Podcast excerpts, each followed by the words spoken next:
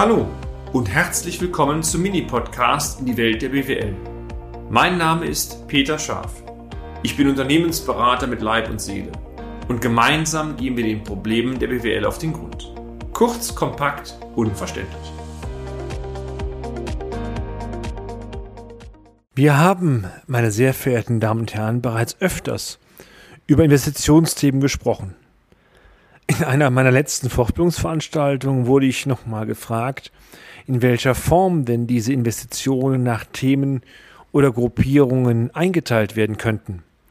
Daraus resultierte die Idee, hierzu einmal einen kleinen Podcast-Beitrag zu erstellen. Ich fange einmal mit einem Bereich an, mit dem wir sehr oft äh, konfrontiert worden sind, Neuinvestitionen. Insbesondere bei einer guten Wirtschaftslage mit einer prosperierenden Perspektive entschließen sich viele Unternehmen, neue Investitionen zu tätigen. Das kennen Sie sicherlich aus Ihrem Haus auch. Rein Begrifflichkeiten, rein von der Begrifflichkeit her werden unter Neuinvestitionen Investments subsumiert, die für ein Unternehmen gänzlich neu sind, das heißt, wo vorher nichts Vergleichbares bestanden hat. Nehmen wir mal exemplarisch die Anschaffung des LKWs ähm, wenn sofern dieser LKW vorher in der Flotte noch nicht vorhanden war. Bereits hier wird deutlich, dass in der Realität nicht zwingend nur eine neue Investition vorliegt, sondern diese Investition teilweise mit anderen Aspekten zusammenkommt. Sollte es beispielsweise mit dem Lkw auch möglich sein, die Kapazität des Fuhrparks und damit auch die Gesamtleistung auszuweiten, so läge hier nicht nur eine Neuinvestition, sondern auch eine Erweiterungsinvestition vor. Kommen wir mal zu dem Begriff der Reinvestition. Neben diesen reinen Neuinvestitionen haben Reinvestitionen in letzter Zeit, so unsere Erkenntnis, eine immer höhere Bedeutung für die Wirtschaft bekommen.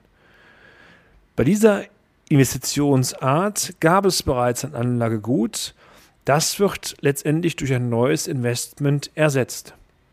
Die Investition, wenn Sie so wollen, stellt folglich einen Austausch dar. Wenn nun die Maschine A durch eine identische Maschine B neueren Datums ausgetauscht wird, ohne andere Ergänzungen, dann liegt eine reine Ersatzinvestition vor. Oftmals ist aber festzustellen, dass durch Investitionstätigkeit auch eine Kapazitätserweiterung erzielt werden kann. So kann der neue LKW beispielsweise eine höhere Nutzlast tragen oder der neue PC gegenüber dem alten Vorgängermodell eine höhere Leistung ausweisen oder die neue Druckmaschine einen höheren Papierausstoß ermöglichen. Als dritte und letzte Gruppe sind noch die Veränderungsinvestitionen oder auch Rationalisierungsinvestitionen zu nennen.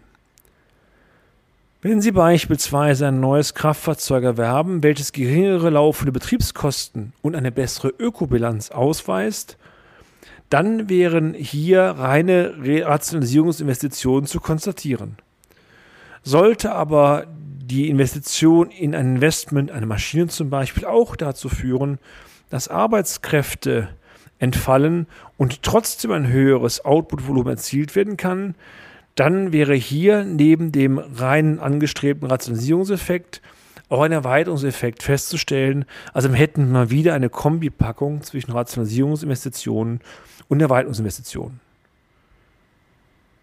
Wozu nun die ganzen Begrifflichkeiten? Ja, zunächst mal geht es darum, die möglichen Investitionsarten zu katalogisieren. Das ist damit der erste Schritt, sich dem Thema Investitionsrechnung, und jetzt wird es eigentlich erst richtig spannend, zu nähern. Einem Unternehmen dürfte es sicherlich helfen, Klarheit über die wesentlichen Motive zu erhalten, warum das Investment durchgeführt soll, werden soll, also welche Investitionsziele letztendlich verfolgt werden. Es gilt einmal mehr, sich vor einem großen Investment ausgiebig mit dem Pro und Contra und damit auch mit den Chancen, mit den Risiken zu beschäftigen. Das war die Idee, diese Begrifflichkeiten einmal zu teilen. Spannend wird es jetzt, diese Begrifflichkeiten später in Investitionsrechnung zu überführen. Im nächsten Beitrag, meine sehr verehrten Damen und Herren, möchten wir einmal den Investitionsprozess beschreiben und Ihnen dazu einmal Tipps geben, wo vielleicht mögliche Probleme oder Fallstricke bei so einem Investitionsprozess entstehen könnten. Also, ich freue mich, wenn Sie dabei bleiben. Und damit sind wir auch schon am Ende des heutigen Podcasts. Haben wir Ihr Interesse geweckt? Fein. Dann besuchen Sie uns doch einmal auf unserer Homepage unter www.scharf-office.de und schalten Sie auch beim nächsten Mal wieder ein auf eine kleine Reise in die Welt der BWL. Ihr Peter Scharf.